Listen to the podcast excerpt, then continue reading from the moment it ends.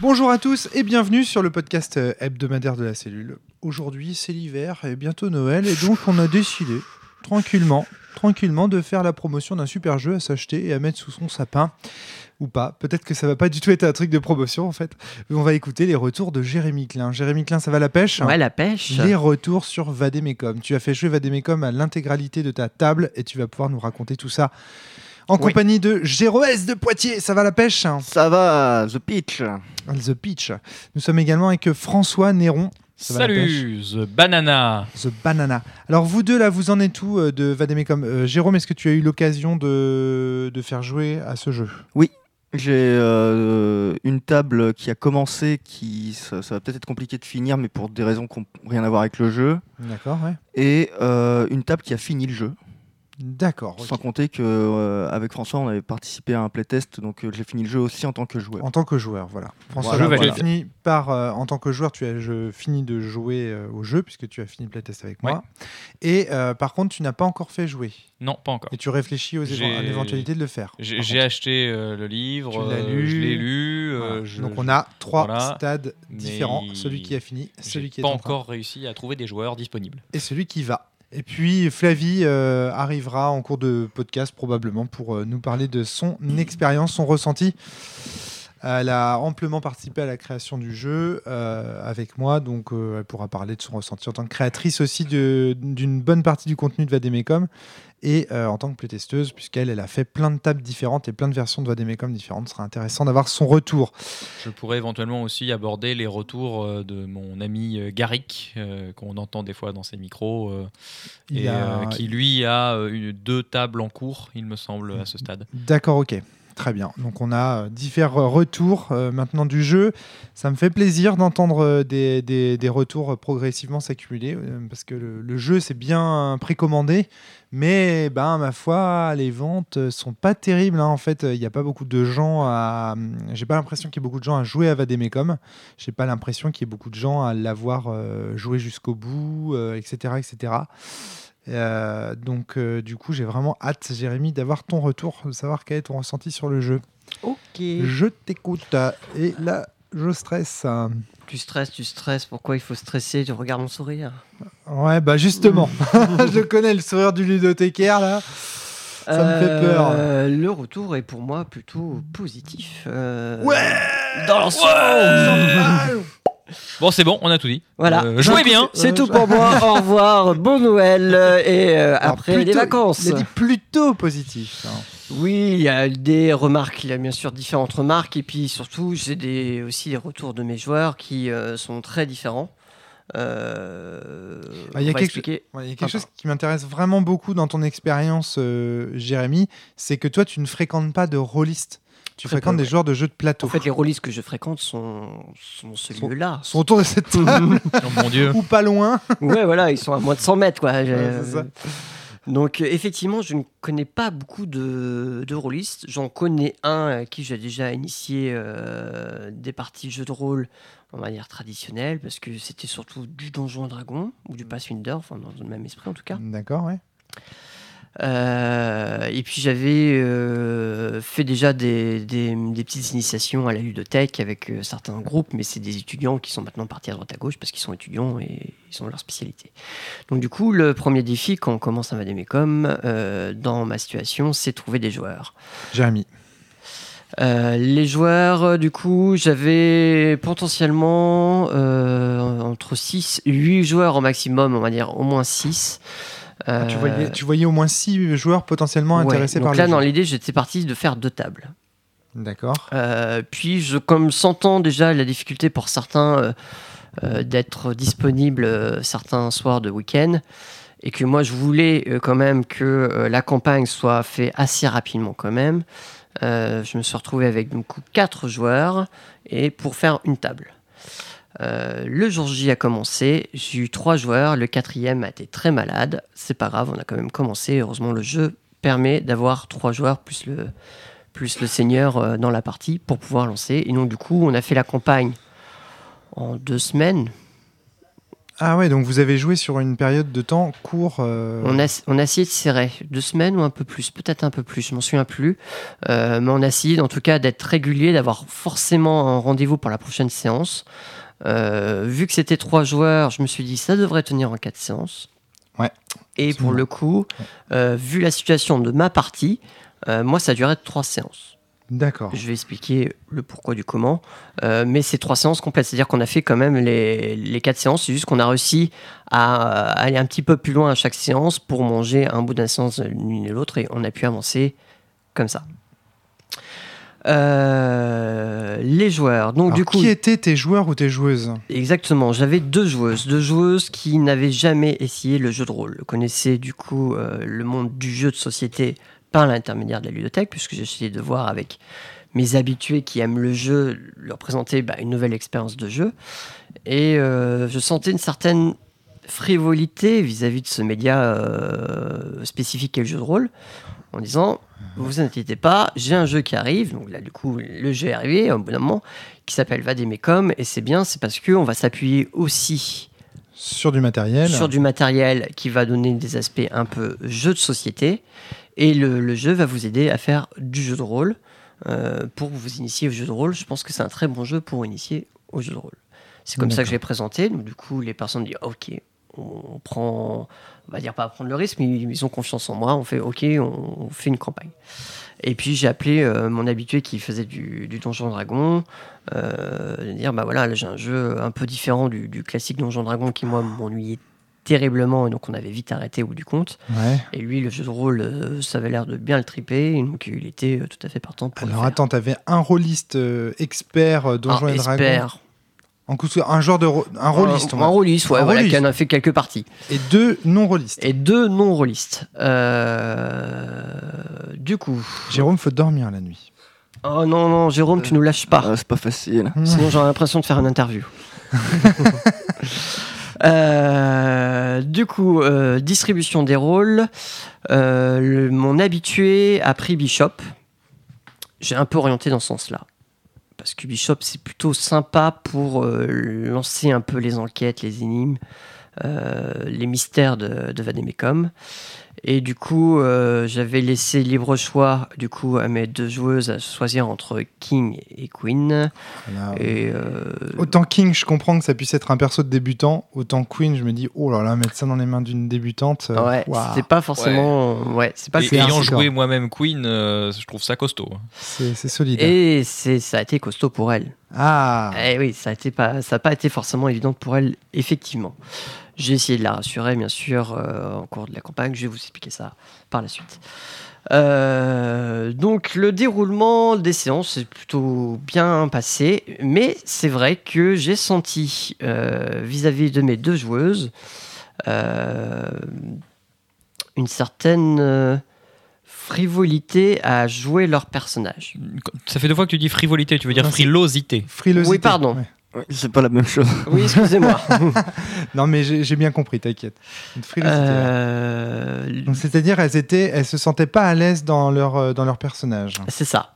Alors, tu dis à jouer leur personnage. Enfin, pas à l'aise à jouer leur est, personnage. est-ce que ce qui est important dans ta phrase, c'est le mot jouer? C'est-à-dire pas à l'aise à jouer le personnage ou pas à l'aise à jouer le personnage? Ouais. Tu Eh vois ben, ce c'est le jouet qui été pas à l'aise parce que justement c'est quelque chose qu'il ne euh, savait pas faire, enfin n'avait pas eu cette expérience-là, et donc du coup euh, c'était pas forcément évident pour eux sur cet aspect-là.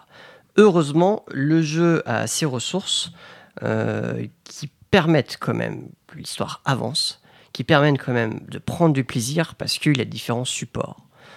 Ces supports ont permis quand même de générer des discussions entre les joueurs, donc des discussions entre les personnages, pour que l'enquête avance et qu'on a un bishop qui a été générateur d'hypothèses, de différents chemins dans lesquels les joueuses ont quand même pu s'insérer. Ce que tu es en train de dire, c'est que pour François. ces deux joueuses, l'immersion dans leur personnage était assez limitée, mais qu'elles ont quand même pu profiter du jeu de par le côté résolution d'énigmes, euh, euh, les combats, l'action, ce genre de choses. C'est ce que j'en comprends, c'est Bah, ce que tu veux déjà dire tout le côté plateau pour eux c'était assez facile parce qu'elles connaissaient Mhm. déjà l'univers du jeu de plateau. On avait déjà fait des jeux. euh, Autrement plus complexe en plus, parce que c'est pas un jeu de plateau très compliqué. Vademecum. Oui, voilà. Donc du coup, euh, là-dessus, au niveau des règles, ça s'est plutôt Mhm. bien fait, bien passé. Euh, Et puis la- la- la- les, les différentes cartes pouvoirs qui peuvent aussi aider un peu, et encore plus, c'est les révélations. Mhm. C'est-à-dire que les révélations, euh, déjà dans la première séance, on a déjà quelques-unes qui sont révélées ou qui peuvent être trouvées, Ouais. Euh, ce qui fut forcément le cas dans, dans ma partie, et donc du coup, ça génère quelque chose, et, et- elles font l'effort d'eux. Mhm. Après, il y a des règles. Alors, il a des règles qui, par contre, elles sont moins utilisées. C'est-à-dire que c'est les règles plutôt de- d'introspection. Ouais, J'allais permet- venir aux scènes d'introspection. Voilà, et ben, il n'y a qu'un seul joueur qui a pu vraiment faire ces scènes d'introspection. C'est euh, c'est mon joueur Bishop. Donc, voilà pour les choses. Euh, Attends, Est-ce que tu veux dire que, pardon, parce que j'allais chercher une feuille pour prendre des notes, est-ce que tu veux dire du coup que les scènes d'introspection sont des scènes qui sont finalement difficiles pour des personnes qui n'ont jamais fait de jeu de rôle? Je pense. D'accord. Tu trouves? D'accord. Ben, en tout cas, là, c'est ce, qui a- c'est ce que j'ai remarqué avec mes joueuses. Oui, mais c'est. Non, mais je- ça- Je, ça- je j'y conteste reviendrai après avec mon expérience, mais je vais confirmer. D'accord, je, je Euh, conteste pas le constat, ça me, ça me correspond Alors pas que à mon mon- expérience, mais c'est un constat. Mon joueur Bishop, lui, a bien vu l'intérêt ludique de faire des scènes d'introspection parce que ça permet d'avoir un avantage.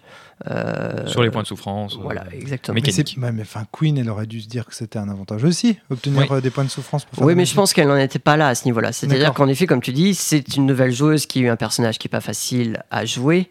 Parce que c'est un personnage, euh, on peut le dire, c'est le départ, qui- c'est même la- le premier personnage qu'on joue à l'introduction, Mm. qui est paumé, Oui, oui, dans tous les fait, sens du ouais. terme. Mm. Et donc, du coup, ma joueuse s'est retrouvée paumée, dans Mm. tous les sens du terme. Euh, et ça, ça a été un, un frein. Pendant longtemps, pendant la campagne, j'ai même eu peur que du coup la, quelque chose tourne un peu au vinaigre. Heureusement, la dernière partie, euh, la deuxième moitié de la campagne, où là les révélations commençaient à, à s'installer petit à petit, Mhm. Elle a pu un peu plus s'assurer. Quand tu dis quelque chose plus allait tourner au vinaigre, tu peux, tu fais référence à quoi? Excuse-moi, Jérémy, c'est pas clair. Je pense qu'elle était complètement paumée. Donc, du coup, au bout d'un moment, euh, même si le jeu de plateau, elle pouvait manipuler, l'histoire, elle n'était pas dedans. C'est-à-dire qu'elle subissait l'histoire. Contrairement aux deux autres. Ah, c'est énorme ça.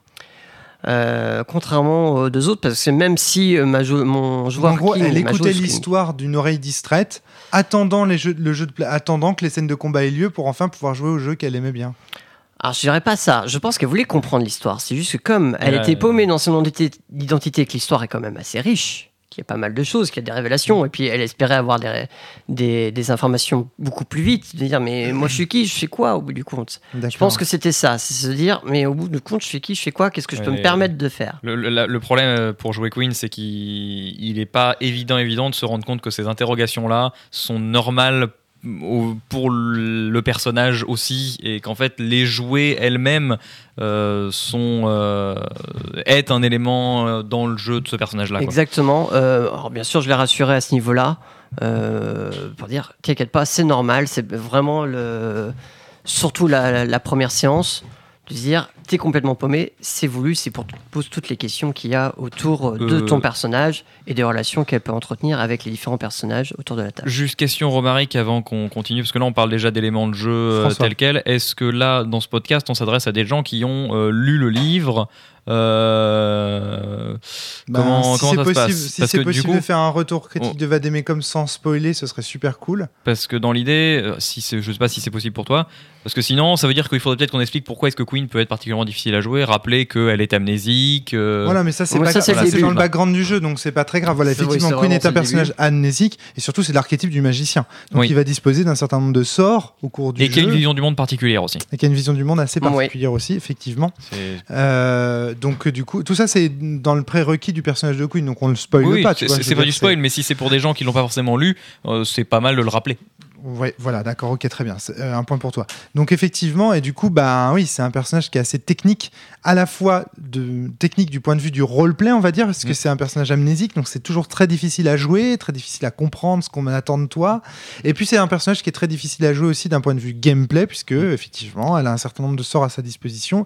On sent bien que ces sorts ont un, un aspect. euh, Oui, un- c'est- c'est sûrement un- le personnage qui est le plus compliqué, à la fois, enfin parce qu'il est compliqué sur les deux plans, sur le plan euh, roleplay et sur le plan jeu de plateau, si on veut séparer un peu ces deux choses-là. C'est vrai, c'est vrai, c'est Mhm. vrai, c'est vrai, c'est vrai.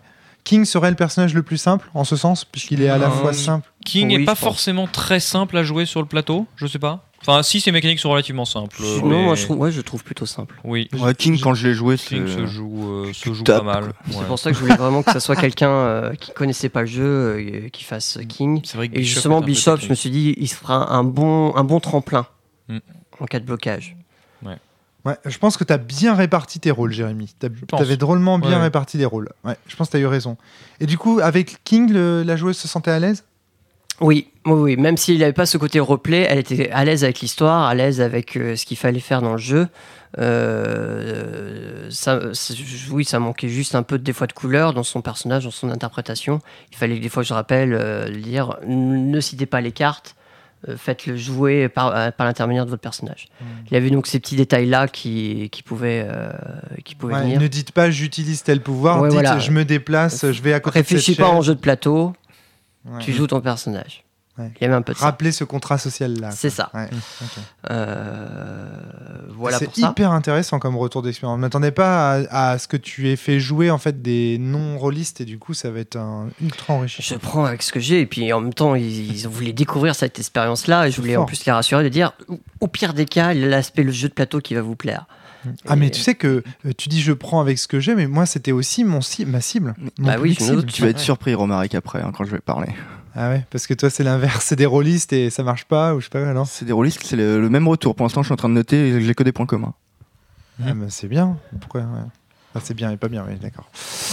Euh, Jé- Jérémy, pour l'instant, moi, je suis assez satisfait des retours que j'entends. euh, Après, je dis pas que c'est pas bien, je dis juste que tu- enfin, c'est surprenant par rapport à ce que tu penses là du fait que ce sont des, des personnes non rôlistes. Moi, je te dis qu'avec des rôlistes, ça, fait les mêmes ça peut faire les mêmes effets aussi. Ah, d'accord, ok. C'est ça que tu veux dire, ok. Ah oui donc là ça sera notre problème. Là, c'est un problème, ouais, ouais, effectivement.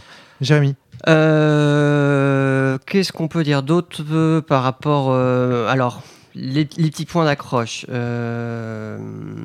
les cartes pouvoir c'est-à-dire que là on commence à, donc, à faire une, une campagne qui avance bien du coup parce que des fois les interactions sont beaucoup plus rapides et moi en plus je suis pas le MJ sadique c'est-à-dire que mes phases jeu de plateau euh, même si c'était pas non plus une balade de santé c'était pas l'objectif je ne cherchais pas non plus euh, que ça soit long euh, et pénalisant en disant euh, je t'ai touché, il faut que tu prennes de- de, hum, une potion de vie pour ressusciter. Ah, je te retouche derrière, il faut que tu reprennes des potions de vie derrière. Je voulais pas rentrer dans quelque chose comme ça. Je voulais juste mettre assez, assez de tension Mm. euh, pour quand même qu'il dire bah, il y a quand même des enjeux, il faut que je fasse attention, il faut que je me protège, il faut quand même que je me soigne à un moment ou à un autre.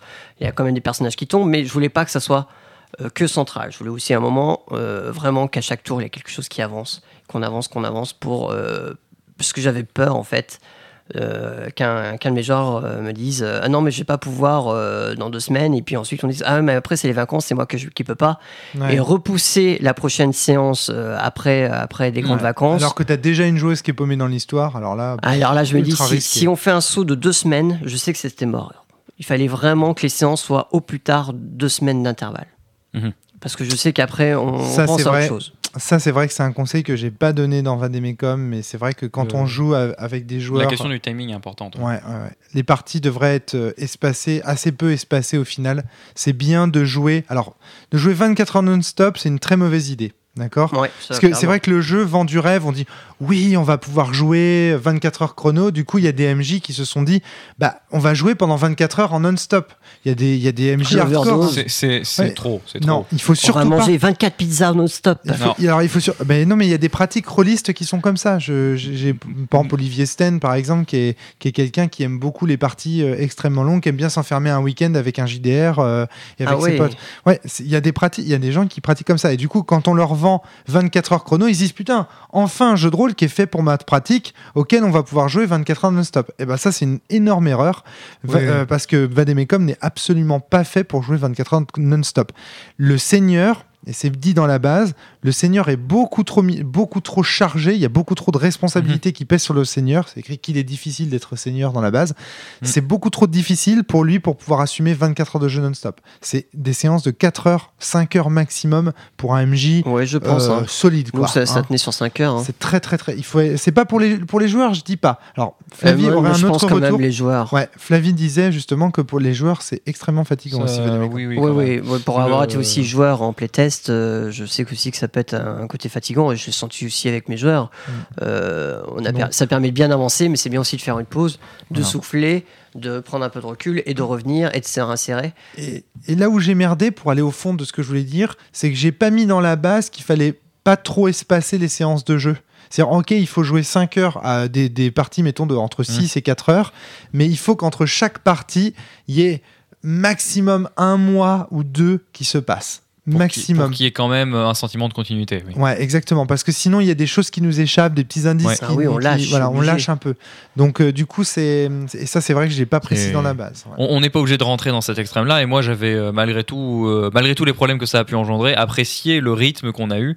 Alors, c'était pas 24 heures d'affilée. Non, sur pas le du tout. On n'a pas joué. Ouais. Mais on a joué sur un week-end, exactement. C'était déjà, c'était déjà très rapide. Ça, ça je, se fait. Je recommanderais pas de le faire aussi vite parce que malgré tout, on a perdu quelque chose en route. Euh, Il y, a- y a quelques scènes qu'on n'a pas jouées, il me semble. euh, Ah non, non, non, Non. vous avez joué Moi, toutes les scènes. ça m'a. et, Je euh, pense que j'aurais mieux puis- apprécié si ça avait été pas sur un, un peu week-end. plus long. ouais, à, la, ouais. à la fin, on était crevés, Non, clairement, mais, un rythme un petit peu plus étendu que ça me semble être quelque chose de tout à fait possible sur Vademecum. Je suis d'accord. Ce qu'on n'avait pas joué ensemble, c'est surtout ces phases où on joue son personnage vraiment. C'est vrai que vous aviez été plus. euh, vous aviez pas pu approfondir vraiment On a vos quand même fait personnages. pas mal de scènes d'introspection. Ok, alors c'est pas vous qui m'avez fait ce retour-là. je me trompe de table de playtest. Et on, a- on a beaucoup discuté entre personnages euh, sur, euh, sur des théories euh, qu'avaient nos personnages et pas, pas vraiment nous-mêmes. C'est pas cette frustration-là que vous avez. Non, Ok, donc je suis en train de confondre. enfin pas moi en tout cas. Et je crois pas que les autres à la table avaient ça, ressenti là. Non, non moi non plus. Donc Jérémy, c'est pour ça que tu as mis que trois séances à faire le, la par- la- le, le jeu du coup? T'as as mis le booster à un moment donné pour te dire ouais il faut que ce soit fini euh, rapidement. euh. Euh, bah, du coup, oui, les, les scènes de combat peuvent être beaucoup plus longues. Si on veut être beaucoup plus sadique et si on veut euh, vraiment que les scènes de combat soient plus longues, mais je, je voyais Je, pas je suis pas sûr l'intérêt. que ça fasse partie de l'esprit du jeu. À mon avis, ça doit être rapide, Oui, dynamique. bah, comme- on- n'est pas là pour balancer 99 potions histoire de Voilà. de le- en vie contre un boss beaucoup trop Exactement, fort. hein. pour dire oh là là, qu'est-ce qu'il est fort, j'ai utilisé 99 potions. Je veux dire, on n'est pas dans le boss de Sephiroth dans FF7, en tout cas pendant la campagne. Autant le dernier combat, le dernier boss, pourquoi pas mettre un peu plus de temps de pointer là-dessus. Euh, autant euh, le faire euh, pendant tout- toutes les scènes de combat. Moi, je voyais pas l'intérêt. Et c'est bien précisé là aussi dans la base que le seigneur doit jouer ses PNJ, donc les, pions noirs, comme si euh, il était une IA de jeu vidéo euh, mal branlé quoi. C'est-à-dire euh, Bah, il se enfin, de soigne toute pas, façon, il euh, fonce direct à l'ennemi, Oui, il tape voilà. un peu De toute façon. Il me semble Ouais, que pendant notre playtest, tu respectais un, un timing limité pour, euh, Pour les jouer jouer. chaque tour. Exactement, Euh, une ce minute. qui veut dire que tu n'avais pas le temps d'optimiser les mouvements pour l'intégralité des pièces sur l'échiquier. Ouais. C'était pas possible. Exactement. Cependant, ça avait aussi comme effet que quand on tuait euh, tous les petits sur le plateau et qu'il restait que le boss, le boss du coup réfléchissait un peu plus longtemps que ce qu'il faisait avant, ce qui faisait que la difficulté montait pour le boss au fil du combat, ce qui est une dynamique assez euh, sympa, je trouve. D'accord, ouais. J'avais pas fait attention à ça, mais t'as as raison maintenant. Tu le dis. J'ai beaucoup remarqué ça sur un combat à l'aéroport. Je n'en dirai pas plus. D'accord, ok. Jérémy, Euh, du coup, à chaque début de séance, euh, moi j'utilisais euh, un petit pouvoir d'un personnage pour faire un peu le résumé de ce qui se passe aussi avant. C'est tout bête, mais euh, au moins ça me me permettait de mettre l'ambiance. C'est-à-dire que déjà, je suivis les conseils de musique que tu as mis dans la base, Ouais. et je trouve qu'elles vont très très bien avec le jeu. Euh, et euh, j'attendais un petit peu que cette musique s'installe autour de la table. Puis je demandais à un de mes personnages d'utiliser une de ses capacités qui permettait quelque part de dire je vous fais un peu le résumé et en même temps je laissais des indices aussi pour des, des- des- des trucs futurs. J'en dirai pas plus, vous découvrirez ça. Euh, Qu'est-ce que je voulais rajouter d'autre? Euh, Oui, au niveau de, du système de combat, bah, du coup c'est très jeu vidéo, donc pareil la musique est importante là-dessus. Et comme la musique est assez punchy quand même, bah, encore une fois, ça explique aussi ma vitesse. Il faut y Mm. aller, il faut avancer. Ok, Donc voilà pourquoi ça a tenu trois séances. d'accord. Et euh, c'était bien comme ça, pour moi. Alors, euh, question euh, plus générale, qu'est-ce qui a bien marché selon toi? Et puis après, qu'est-ce qui a mal marché selon toi? Ou on peut commencer peut-être par l'inverse, ce sera peut-être... euh, Histoire de finir sur une bonne note. Voilà, c'est ça. veux finir ah, Ok, tu Avant veux finir sur Noël. les bonnes notes. Alors, euh, les mauvaises notes. Euh, trop de cartes pouvoir. C'est bien d'avoir du choix. Euh, mais au bout d'un moment, plus on avance dans le jeu, plus il y a de cartes pouvoir. Et plus, plus les joueurs se sentent peut-être un peu paumés par rapport à les informations. Surtout que je pense qu'il y avait moyen, quelque part, de diminuer euh, ce nombre de cartes en, faisant une sorte de remplacement, en fait. C'est c'est même pas le fait que les pouvoirs soient compliqués à comprendre, c'est pas du tout ça le problème. C'est de dire remplacer telle carte C'est par telle dire, autre. comme ce pouvoir, on l'utilise beaucoup moins parce que celle-là est devenue plus puissante, dire bah celle-là remplace une sorte de upgrade de, de la carte 1 par exemple. T'as la Ah. carte 2 et t'as la carte 1. Ce Ce qui fait que t'aurais 4-5 cartes devant toi au lieu de 10. Enfin, je dis 10, mais on n'a pas atteint les C'est 10 sur un retour mais- de tes joueurs, ça? Euh, c'est sur l'ensemble. C'est-à-dire que moi, je l'ai ressenti vis-à-vis d'eux en disant Oh, ils commencent à regarder, à être un peu paumés, et les trois joueurs ont fait ce retour à la fin. D'accord. En leur posant la question, c'était un peu un point faible. Mhm. Ça les a pas non plus bloqués, mais voilà, ça fait partie justement des, des petits trucs qui pourraient nous faire sortir du jeu. Ok. Euh, Trop de temps passé à regarder ces cartes et pas assez à écouter la fiction, Et- à et regarder la c'est fiction pour ou à regarder Tous le les joueurs Parce que ça me surprend pas forcément pour Queen, qui a un espèce de panel de pouvoir assez varié, qui fait partie de la complexité du personnage. Par contre, euh, il me semble bien que King a certains pouvoirs en copie plurielle au fur et à mesure de ses montées en niveau. Oui, mais du coup, Euh, elle a peur de. des- Encore une fois, tu dis est-ce que j'ai pas loupé une information quelque part? Je dis comme, quand on a 10, tu, et encore une fois, il y a deux semaines qui se passent, te souviens plus forcément de tous Mm, les pouvoirs. Dire ah, mais attends, hein, est-ce que je vais vraiment utiliser ou pas? Donc, forcément, tu regardes un peu les 10. Alors, c'est juste des coups d'œil, mais ça suffit pour, prendre, pour perdre 30 secondes. Mine de rien, 30 secondes Mm. comme ça, ben, faut les compter 1, 2, 3, enfin, je vais pas vous le faire, mais 30 secondes, ça peut être long. Ouais. Euh, la deuxième chose qui, pareil, cassait le rythme au niveau de- du, du système de combat, c'est tout ce qui est de l'ordre du calcul. Pourtant, le, système est simple. On jette Mhm. 2 dés, on fait la somme, on rajoute notre bonus d'attaque, on compare à la valeur de défense euh, de... On fait la différence, on l'enlève au PV. Voilà. Mais du coup, ça fait alors 6 plus 5 plus 4 euh, et la défense c'est 3 plus 2 plus 7. Hein, on fait le calcul. Ah oui, donc c'est supérieur. Comme c'est supérieur, je touche. Alors je touche, mais t'as la aiguille, ce qui fait que ça diminue de temps. Bref, c'est des petits calculs. Encore une fois, ça prend 20-30 secondes. Mais comme les, combats, euh, c'est quand même plusieurs tours. Et après, il faut diviser ça par deux pour une autre mécanique. Enfin, c'est compliqué. Ouais. Voilà, les, les- Oui, les oui. petits calculs, euh, c'est des petits Compter calculs. des points de souffrance en plus parce que ah, c'est compliqué. Et là, on se dit, ah zut, ça paraît que ça casse un peu le rythme là-dessus. D'accord. ouais. Ça, pour moi, ce sont les deux points, deux points d'accroche. je dis, ah négatif, zut, ouais, dommage. Ouais, ouais, ok. Ah zut, dommage. Euh, Est-ce que j'ai d'autres? Je ne pense pas. Est-ce que l'histoire a marché malgré un manque d'immersion un peu sur Oui. le Je début me Oui, pose oui, oui, question, oui, bien, bien sûr. sans rac- sans raconter ce qui se passe, est-ce que bah, les révélations Maintenant, on va ont passer au été point bien positif parce que je n'en vois pas de négatif à l'heure actuelle. Euh, L'histoire peut-être avec a bien fonctionné, bien sûr. A bien fonctionné dans le sens où ils étaient euh, intéressés par ce qui se passe. C'est c'est intriguant tout ce qui se passe. Mhm. et ils voulaient en savoir plus. Et alors, surtout Bishop émettait des hypothèses. Mhm. Les autres réagissaient vis-à-vis de ces hypothèses. Mais on avait un Bishop euh, ahurissant parce que j'ai eu le droit à sûrement toutes les théories. Ouais euh, Cool, Flavie arrive. Toutes Flavie les arrive. théories qui existent. Tu peux prendre un micro, Fly, vas-y, installe-toi tranquillement. Donc Flavie, je te fais rapidement un résumé de ce qu'on a déjà dit. Donc on a présenté les joueurs et joueuses de Jérémy. Il joue avec deux joueuses euh, euh, non expérimentées en jeu de rôle qui n'avaient jamais fait de jeu de rôle. Un joueur de D&D qui jouait Bishop, les deux autres joueuses jouaient Queen et King. Euh, il a joué en trois séances. Euh, ses défauts pour lui, c'est euh, la complexité des calculs. Euh, C'est-à-dire, tu sais, les petits, quand tu attaques, tu dois calculer le dé. Pour le MJ, tu veux dire? Oui. Et le, le- le fait qu'il y ait pléthore de cartes à consulter, à compulser, il trouvait ça un petit peu. Voilà. Je te fais un résumé rapide de ce qu'on a dit jusqu'à maintenant. Euh, voilà. Euh, et on voulait te demander un truc aussi, Flying, tant que je suis à. à- euh, Est-ce que tu as trouvé qu'en tant que joueuse, ce jeu, ce jeu était difficile? Que c'était quelque chose de fatigant? Non. que c'est pas ce que tu m'as dit. euh, Ah, en fait, c'est pas tout à fait ça. C'est que euh, Moi, j'ai testé deux versions. C'est un jeu exigeant parce qu'il faut réfléchir. Réfléchir beaucoup quand on est joueur parce qu'il y a plusieurs niveaux.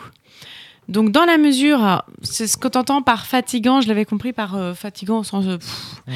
Moi, j'ai trouvé. Moi, j'aime bien en fait jouer, donc euh, jouer même à des jeux de stratégie type Magic. Alors, je suis pas en train de dire que ça ressemble à Magic, hein, mettons-nous bien d'accord. Mais du coup, euh, oui, c'est exigeant, exigeant, ouais. parce qu'il faut à la fois réfléchir à ton roleplay, réfléchir à ce que tu vas faire, réfléchir aux différentes possibilités, réfléchir aussi aux énigmes, réfléchir à, à l'histoire en fait qui se déroule, à essayer de trouver euh, euh, bah, ce qui va se passer, etc. Et chaque mois aux tables auxquelles j'ai participé. Ben, ça se faisait assez bien. Nous, on a réussi à trouver en fait pas mal de, euh, De pas mal de révélations avant l'heure en fait. Donc du coup, euh, du coup, il y avait, il y avait vraiment tout ça qui, qui jouait et euh, Mais on est stimulé intellectuellement, quoi. Et Voilà. c'est c'est enfin, fa- fatigant parce que bah oui, à partir du moment où tu joues à un jeu, à un jeu un peu exigeant. Bah oui, enfin à un moment, euh, ça va, tu vas être obligé de réfléchir et tout, mais est-ce que c'est un, défaut? ça, Je suis pas, enfin c'est pas un défaut. Enfin quand on c'est aime une jouer, propriété du jeu. Quoi. Oui. Je, je voulais justement poser la question à François. Jérémy. euh, Est-ce que à ta table, ils ont beaucoup trouvé euh, les révélations en cours de route ou pas? Ils en ont trouvé. euh, Peut-être pas tant que ça, mais ils en ont trouvé. Surtout, ils ont trouvé des trucs, des fois, qui ne... Alors, des fois, je regardais les fiches, je me disais, ah, c'est bien ce qu'ils font. Et ah, la fiche n'y est pas. Ouais. C'est des trucs comme ça, tu dis, ah, il y a des révélations. Je fais, ah, la vache, ils ont trouvé. Mais il n'y a pas, il y a le- pas y la a pas la fiche de Même dans les problématiques, il n'y avait pas quelque chose pour les récompenser? Alors pour certains, oui, puisqu'ils ont aussi trouvé des fiches problématiques. Euh, mais il y a des choses. Alors si, je- si maintenant que tu me le dis, je pense qu'il y, y a- une fiche que j'ai dû donner à un moment en disant ah ça rentre un peu en lien, je vous fais cadeau de. Je vois de très bien en plus. Euh, donc si si si ça a dû arriver. Donc euh, si si j'ai eu, vraiment un bishop qui qui de toute façon je pense qu'il est fan de science-fiction hein, c'est un geek euh, puissance 10 euh, mon bishop Euh, Geek puissance geek. Ouais, c'est ça. Mm. Et euh, du coup, fran- franchement, il est plein d'hypothèses et il trouvait des mais trucs. je pense que quand tu connais bien les Fly. canons du, dont s'inspire le jeu, Et ben, c'est plus facile. Eh ben, c'est plus facile parce qu'à la table où j'étais, euh, que ce soit Thomas, Ced ou moi, on était vraiment bercés dans tous les canons esthétiques en fait que tu as utilisés. Ouais. Et donc du coup, nous on en a trouvé vraiment plein, mais parce que ces canons esthétiques-là et ces mélanges de genres-là, on les connaissait en fait. Exactement. Donc du coup, euh, tout ce mélange technologie, euh, euh, mystique, etc. On a l'habitude entre guillemets. Donc euh, nous, il y a des choses qui, euh, même des fois pour rigoler on va faire ça, et en fait c'était ça. Tu Mhm. vois ce que je veux dire? Mm. Parce qu'il y a ça dans une fiction qu'on aime bien. et voilà. Exactement. Et du coup, euh, King aussi a sûrement des références geeks. et C'est peut-être pour ça aussi que l'histoire était plus facile à rentrer. Ce qui est peut-être tellement moins le cas aussi pour Queen, qui n'avait pas cette dimension jeu vidéo, pas cette dimension forcément science-fiction derrière. difficile. Euh, même si, euh, bah, du coup, elle, on arrive à l'intriguer sur certains justement domaines de science-fiction, mais c'est- c'est- ce n'est pas son, Oui. C'est pas là où elle va pour euh, pour s'intéresser au niveau des films ou des livres, par exemple. Et sans, François. sans cette, euh, ce, ce bagage culturel, on va dire, euh, de, de- sur les jeux vidéo et les films associés, est-ce qu'il n'y a pas certains, certaines choses qu'on pourrait, euh, qu'on pourrait appeler des gimmicks un peu euh, dans le jeu qui auraient posé problème? Je pense notamment euh, à euh, Drugstore et euh, ces magasins magiques euh, qui apparaissent ça et là pour vendre du stuff à tel ou tel moment. Sans la référence vidéoludique. Oui, mais ils ont une référence jeu de plateau aussi. Hmm. Oui, non, ça les a pas dérangés euh, parce qu'en plus c'est clairement dit. Je dis c'est clairement de la partie jeux vidéo. Attendez-vous euh, à avoir des choses qui sont vraiment dans la logique. Puis c'est du jeu drôle en vidéo. vrai. Mais oui, et puis c'est ça qui est drôle, effectivement. C'est-à-dire que on est dans une histoire très très sérieuse, en tout cas dans, dans, dans le propos. Euh, et en même temps, il y a la forme qui. euh, on joue dans un, sur un plateau de jeu avec euh, des potions de vie, euh, limite des queues de phoenix. euh, on a un bishop avec une épée. euh, voilà quoi. Tu, on était en train de passer en revue les aspects positifs et on en était arrivé à l'histoire. Moi, j'ai très hâte d'entendre le retour de tes joueuses et de tes joueurs sur l'histoire. Ça Bah, m'intéresse. L'histoire, je pense que c'est le point fort. Pour moi, de le plus gros point fort pour toi. Est-ce que c'est le plus gros point fort? Enfin, non, mais Ouais. Ouais. Ouais, je pense que pour moi, l'histoire, c'est le point fort. C'est ce qui permet justement d'être, de maintenir les joueurs à, cette réflexion. C'est-à-dire que du coup, comme il y a plein de choses que- sur lesquelles on peut s'interroger, euh, que les personnages, comme du coup, c'est c'est des pré-tirés, c'est-à-dire ils ont déjà une histoire, ces personnages, avant de- que je commence. Donc quand ils prennent euh, un joueur, enfin un personnage, ils ont déjà pas mal de background, pas tout, mais pas mal de choses. Et donc, du coup, c'est ça qui, qui va happer les joueurs à savoir, mais qu'est-ce qui se passe derrière tout ça? Pourquoi, c'est- pourquoi ça part complètement en cacahuète, j'ai envie de dire? Bien. Et euh, se dire, tiens, il y a une scène, ah, ça, ouh, c'est étonnant, dis donc, oh, j'aurais jamais cru. Les, des trucs un peu what the fuck, comme ça, mais waouh, ok, c'est ok. Puis une autre scène, lui, oh, mais où est-ce mais où est-ce que ça va? Ouais. C'est pour ça que je ça, pense que mon Bishop, à un bon moment aussi, il a dû vite sentir le délire du truc, en disant, oh là là, il se passe ci, il se passe ça, ça peut aller jusque-là. Il s'est lâché. Hmm. Il, a fait tellement proposition. C'est rigolo que tu dises le il s'est lâché. Parce que euh, Ah, ça. moi, ça me fait en fait écho à beaucoup de choses. C'est au début du jeu, quand nous on a démarré, je me rappelle que euh, les deux parties que j'ai faites, parce que la première je l'avais pas terminée, donc on a continué à refait après. On était un petit peu au début sur le, oh, ça va être sérieux, etc. On va tenir à un moment. Je vois très bien euh, c'est- le moment là, c'est le moment où on se dit. Allez, on va y aller. On va y aller dans, dans l'interprétation du perso. On va se lâcher. On va y aller dans les, dans les interprétations qu'on va faire de l'histoire. Et, et on s'en fout et on va pas essayer de rester dans, euh, dans, dans, comment dire, dans du réaliste en fait. On va aller dans le canon esthétique. Et il y a vraiment un moment là où tu fais, euh, où tu, te, tu fais un rush là-dedans et où tu te dis, je vais, je vais me jeter dans, le, dans la potion. Allez, quoi. je me jette à l'eau. quoi. Ouais. Je me jette à l'eau. Imaginons, euh, imaginons que ce soit ci, imaginons que ce soit ça. Au notamment un moment, je me rappelle très bien où Thomas se met à dire ah bah venez, on va dans mon labo et puis on va tester ci et ça et, euh, et où on s'est mis vraiment Donc, à, Thomas qui jouait Bishop. où on s'est mis vraiment à y aller en fait et où et où c'est là qu'en fait on Ouais, a commencé à trouver les révélations et à vraiment aller à C'est fond vrai que en fait. tu maintenant là tu me lèves un truc j'avais pas pris en compte et réalisé la dimension se lâcher dans ce jeu. C'est vrai que si tu restes, il y, a y des joueurs qui restent parfois crispés et puis il y a des joueurs qui ils réussissent à se lâcher dans la description, à se dire allez on, on y va à fond, on est dans un film d'action, c'est cool, on sort les guns, on enquête, on Ouais, machin truc. J'avais un Bishop qui voulait sortir les scalpels et les lancer, quoi. Ouais, voilà, c'est ça. Mais ouais, et la question c'est est-ce que dans Die Hard, on, on- est-ce qu'un personnage dans Die Hard ou dans un jeu, euh, tu vois, dans un film d'action avec The Rock ferait ça? La réponse est oui, mais oui, mais encore oui. Parce que moi, je me donc, rappelle même coup, qu'à la ah ouais, faut table, euh, à la table, il y avait Seth qui avait commencé à imiter Jack Bauer en faisant Put your gun down. Put your gun down. Et euh, juste, euh, voilà, tu te mets à te lâcher, tu y vas dans le canon esthétique et du coup, tu te mets à aller aussi au contact avec les méchants. Et à partir du moment où tu vas aller au contact avec les méchants, où tu vas pas dire oh je suis un peu, oh, je vais je vais rester dans mon jeu de plateau, non tu vas aller aussi au contact avec les méchants, tu vas y aller dans le roleplay et tout. Et là on a commencé vraiment à découvrir des trucs parce qu'à partir du moment où tu vas au contact avec les méchants, tu te débloques en fait, c'est quelque chose. C'est vrai qu'il y, a un- il y a un côté dans Vademecum où il faut oser, oser quoi. Faut oser faire des trucs. euh, faut oser. euh, Faut oser dépasser ce côté. Hum, Peut-être je vais être ridicule à faire ça. Je m'en fous, c'est trop bien, on y va. c'est Ouais, compliqué. Il y y a quelque chose autour de ça, en tout cas, c'est clair. Au cours de... Et c'est pour ça que on se faisait la réflexion avec Flavie que Vademecum doit mieux marcher quand on est entouré de potes qui nous connaissent bien, qu'on est, qu'on est confortablement, parce que du coup on n'a plus cette timidité de se dire chacun partage un peu les mêmes références et Oui, puis du coup, avec qui on l'a, comme je disais, euh, Thomas, mais aussi On les a autres personnes avec qui je l'ai testé, il y a eu Maxime et Morgane et Cédric encore une fois, où on, on savait qu'on avait vu euh, les, euh, les références du jeu. Mm. Et donc, du coup, on a pu singer aussi les références du jeu. Mm, ouais.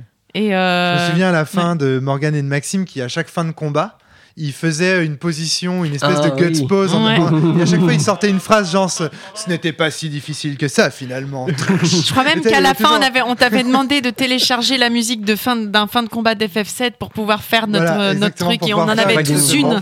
Et on faisait tous chacun notre et tout. Il y en avait un qui faisait était- tournoyer son flingue et qui l'omettait. Il y en avait un qui faisait euh, qui essuyait sa lame et qui la rentrait dans son fourreau. Enfin, chacun avait une espèce de gimmick comme ça en mode. Ah euh, ouais, c'est La Oui, cutscene de fin de il combat de Final Fantasy, quoi. Voilà, c'est Voilà. ça. Ou dans, ou dans, il y a beaucoup ça aussi dans les Star Ocean où à la fin il y a toujours ces espèces de phrases. euh, T'as même des secrets autour de ces phrases. Enfin, Et, effectivement, euh, l'idée de gagner des niveaux où tu conseilles de mettre une Voilà. musique un peu. euh, il faut le faire. Et même moi, quand je faisais des révélations, je mettais la musique de, de Zelda quand il trouve un trésor. Je montais la carte, tapait, Ah, tu vois, et ça, ça, ça fait partie aussi des sas de décompression parce que les thématiques sont graves, le jeu est lourd, il y a de l'ambiance, il y a de l'horreur, il y a, y a du fantastique, et puis il y a ces sas de décompression en fait qui permettent de, de, de se lâcher, de, tu vois, de. Ah oui, c'est- comme ça qui est important. Est-ce qu'il y a d'autres retours euh, positifs, Jérémy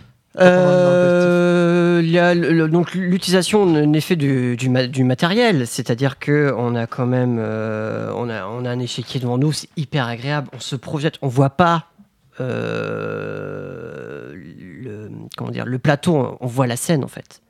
On voit pas les Je dominos. suis assez d'accord avec toi parce que moi, quand je me souviens en fait du jeu, c'est ça qui est rigolo parce que on a tous des, des, des souvenirs en tant que rôliste quand on s'imagine en fait l'endroit où on a joué. Moi, très souvent, en fait, je vois des scènes ou des choses comme ça. Et moi, en fait, quand je quand je, je m'imagine le plateau, je vois une partie plateau, mais les petits trucs que tu avais posés dessus, en fait, j'imagine des, des, des, sofas, des décors, Ouais, etc. exactement. C'est rigolo Moi, je en voyais, fait. euh, je voyais une maison, je voyais un entrepôt, je voyais, enfin, je voyais ce qu'il fallait voir, quoi. Je pense notamment à une scène où, où vraiment l'échiquier s'efface. et Il y, y a une scène où l'échiquier est utilisé merveilleusement bien. On n'en dira pas plus. Euh, Euh, le différent matériel, il y, a, il y a beaucoup de cartes, il y a beaucoup de choses comme ça, mais il faut avouer que c'est avoir les cartes personnages euh, des méchants, c'est pareil, c'est ça aide tout de suite au personnage de visualiser qui c'est. Et puis nous derrière, on a toutes les informations nécessaires. Euh, heureusement qu'il y a ça, parce que du coup, ça serait toujours ouvrir le bouquin. Euh, c'est ce que je faisais moi au début dans mes playtests. C'était chiant. Oh là là. Et euh, ça, ça aide. Euh, euh, le, le système de l'Opus Dei, j'aime bien.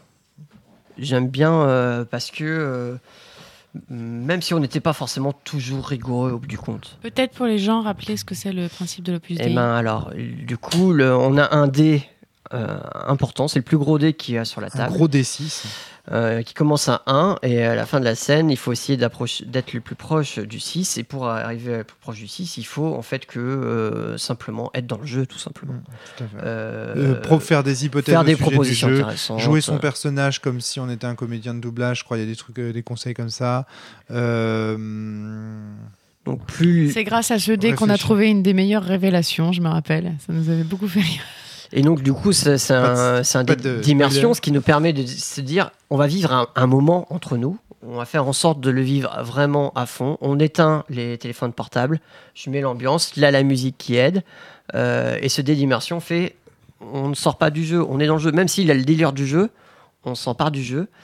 Et ça, c'est bien. Et donc, du coup, ça donne hum, un intérêt de manière ludique, la mécanique ludique. Oui, il, permet il- de il donner donne des bonus points euh, en jeu. voilà. Il donne des pecs. ouais. et permet aussi de réussir certains euh, jets euh, Plus d'action facilement. libre. Voilà, exactement. Donc cette idée de faire des actions libres, c'est bien. Il faut le rappeler que il n'y a pas la règle de forcément bouger, attaquer, quoi que ce soit. Mais à un moment, on dirait, vous pouvez faire aussi un peu ce que vous voulez. C'est juste que si ça demande, euh, si c'est une forme de certaine difficulté, vous devez faire un, un jet du coup. Et, ça, et plus votre opus DI est grand, plus le jet aura de chances de réussir en fait, parce que c'est c'est un bonus pour les joueurs. Hmm. Donc j'aime bien aussi ce, mécanique-là. ce- ce tout petit mécanique là, mais qui, qui fait beaucoup. Et à propos de, de l'immersion et des mécaniques qui y participent, euh, il faut, à mon avis, aussi parler des primes de style. Oui, oui, oui, bien sûr, sa fameuse prise de style. Euh, alors, mes deux joueuses ne l'ont pas utilisée. Ils ont bien compris l'intérêt d'une prime de style. Euh, parce que du coup, moi, mes méchants faisaient du style. Et pour le, et pour le dire, et je les invitais. Regardez, faites ça. ouais. Faites ça. Et du coup, Bishop faisait euh, ça. Donc, du coup, il avait beaucoup de primes de style. Ah ouais, d'accord. Et à chaque fois, je disais, oui, génial. euh, On sent, on sent bien quand même dans ton retour, juste une parenthèse, que le joueur de jeu de rôle tradi a- est quand même avantagé sur les deux autres hein, en termes Oui. de, de gameplay. On sent qu'il comprend mieux, il réussit à découvrir plus de révélations, il réussit à. Alors je pense que mes deux joueuses ont bien compris aussi ce truc-là. Peut-être parce qu'il y avait beaucoup de choses aussi pour, euh, pour les joueurs, comme il y a, il y a la mécanique, euh, a le fait de faire du roleplay, a le fait de réfléchir euh, à l'histoire. Peut-être que ça faisait beaucoup de choses et qu'elles étaient peut-être plus happées par l'histoire que du coup, au bout d'un moment, on se dit, bon, le, le- comme j'arrive pas à générer quelque chose de, de prime de style, hein, le- elles l'ont pas fait. C'est peut-être ça. Pour eux, ça, c'est un peu bloqué. Pour eux, c'était un point négatif, cette affaire. C'est pas, la prime de style Ah, n'était pas négatif, ça. Ouais, oui. mais c'est juste que euh, pour eux, ils n'ont pas pu profiter de ce système-là. Mm. Et du coup, ils s'en sont sentis un peu frustrés quand même. Et peut-être, ouais, Mm, D'accord, ça a dû jouer. très bien. Euh, voilà, grosso modo, est-ce qu'il y a d'autres questions Eh euh, ben, je, Jérôme a pris, pendant que tu parlais, je crois, Jérôme Plein a- a d'informations. fait une page entière de notes. Donc, Jérôme, nous t'écoutons. Je pense que toi aussi, tu as des retours à. une à très fournir. grande page. J'ai surtout noté euh, ce que tu as dit, Jérémy. Et euh, je, je vais euh, Parce que j'ai quasiment les mêmes retours à faire, donc je vais noter les, je vais beaucoup répéter ce que tu as dit en disant oui, ça c'est vrai, ou je vais aller plus loin, ou rajouter. euh, Alors toi, tu jouais avec. Est-ce que tu pourrais nous présenter ta Alors, table un petit peu? Alors ma table, grosso modo, c'est une de mes tables qui a fini sens. Ah, ça c'est très intéressant aussi. Ouais. Voilà. Donc. Ils sont assez habitués à certaines mécaniques, comme l'immersion par Voilà, exemple. Donc, le exactement. PCI, ouais. Donc, euh, et pour euh, certains euh, qui, qui avaient déjà joué aussi à Donjons et Dragons avec moi pendant des années. Ce sont des rôlistes. Voilà. Là, on peut parler vraiment de, de gens qui ont l'habitude, une culture rôliste Ouais, importante. contester des jeux indés en plus à côté, des Unmighty Seals, des cordes sensibles, enfin ce que Ah, tu veux, cool. en voilà. c'est cool d'avoir ton retour aussi, ça donne vraiment un bon, un bon panel. Donc voilà, des gens qui jouent pas au jeu de rôle en dehors de. En fait, quand ils jouent avec moi. Mais jamais ils ont acheté un bouquin, jamais. euh, C'est pas des lecteurs de jeux, quoi. Non. Hmm. Sauf pour un d'entre eux. Bref. Euh, alors, pour eux aussi, euh, les introspections, ça n'a pas été facile. Les introspections étaient très peu utilisées. Quasiment pas avant le. À un moment vers la fin, deuxième moitié du troisième épisode à peu près, où ça commence vraiment à devenir dur. Ouais. Euh, au niveau système, quoi, les ennemis commencent à devenir balèzes, euh, on commence à se taper des boss qui, qui cognent. Donc euh, là, ils ont commencé à comprendre que oui, il fallait quand même un peu euh, utiliser ce système pour, pour gérer un peu sa souffrance. C'est dommage qu'ils y aient été contraints. Parce que moi, dans l'idée, j'avais l'idée, dans l'idée que c'était des scènes classes et que les gens, ils auraient envie de jouer des scènes d'introspection. C'est Ouais, les seules scènes qui nous, permettent de euh, parler nous, à on la a première fait- personne On du en a singulier. fait pas mal en vrai. Enfin, Ouais, mais nous aussi, quand j'ai quand j'ai début, joué. Ce sont les seules scènes qui permettent de passer en focalisation interne et de parler des pensées de son personnage. De dire, et là, je regarde la pluie, je pense à ma fille, je pense à. Tu vois ce que je veux dire C'est. je- je- Et du du coup, moi, j'étais dans... j'avais même dans l'idée, tu vois, j'avais même diminué les récompenses qu'elles apportaient, tant les joueurs avaient envie d'en faire. Mais Je confirme, euh, quand nous on a joué, on en faisait euh, une chacun entre toutes les scènes euh, tout le temps. Quoi. Et alors, tu vois, ce qui est Ah, rigolo, c'est que ouais. quand j'ai playtesté le jeu, c'était évident pour tout le monde que c'était cool, et donc ils en faisaient plein. Et quand j'ai eu les retours des gens qui playtestaient le jeu en externe, je me suis rendu compte que, ah non, nous on n'en a pas fait, nous on n'en a pas fait, nous on n'en a pas fait. Alors là, je me suis posé des questions, je me suis dit, mais qu'est-ce qui fait que moi, quand je maîtrise le jeu, les gens ils aiment en faire et ils veulent en faire? Est-ce qu'il n'y a pas une technique de MJ que j'utilise indirectement Euh, Je me suis posé des tas Et de dont questions. t'as jamais, et dont Et du- pas que j'ai pas conscience. écrit du coup, donc j'ai pas conscience. ouais. Ça, c'est une des grosses énigmes qui me reste euh, au terme de Vanemecum. Qu'est-ce que t'en penses, Jérôme? Hmm, je ne sais pas. Franchement, toi, je, pense, je en pense que c'est pas euh, si facile que ça en fait. Et puis il faut avoir envie de raconter les pensées de son personnage. Bah, tu, si tu dis qu'il joue à des jeux euh, Eh bah ouais, mais euh, je trouve que Vademecum est un jeu dur, pas, enfin pas facile, Ah. exigeant. Et euh, fatigant pour les joueurs comme pour euh, les, les- Le les seigneur. MJ, les, voilà. MJ. Euh, bon, pour suivre, euh, Queen, qui est euh, pas mal paumée et qui se retrouve pas mal suiveuse, euh, je l'ai eu aussi. Ah ouais? Ouais, Parce que moi, à chaque fois que j'ai joué Queen, justement, euh, j'étais plutôt leaduse du coup. ouais mais toi, tu. Ça m'étonne pas. Ok. Ça Oui. compte pas. dit la co-directrice de la cellule. non, parce que le, le personnage, ouais, ne- n'a pas beaucoup d'infos auxquelles se raccrocher et. Euh, jusqu'à bah, pareil, hein, euh, des- l'épisode 3, c'est- ça a eu, eu du mal à bouger. Je me rappelle pas si j'étais très euh, actif et très leader, enfin leaduse quand je jouais Queen, mais en tout cas euh, le, maelstrom, euh, enfin la, la tempête dans, sous le cerveau avait grandement lieu dans mon esprit. euh, Ah, ça, par contre, oui, niveau Maelstrom, oui, le, le- le joueur était réfléchissait beaucoup. Parce ça, que du, de fait de cette amnésie et tout ça, il y avait beaucoup d'interrogations sur ma propre identité, sur ces choses-là qui, qui étaient au, vraiment très présentes. Quoi. Enfin, Mm. Je, je m'ennuyais pas et j'étais pas en train de suivre bêtement. euh. Ah, mais ça, Ah, mais perso- oui, non, mais personne- moi, je, je parle de ma Personne table. ne parle alors. d'ennui, hein, les- mais Mhm. par contre, on parle d'exigence et de fatigue, etc.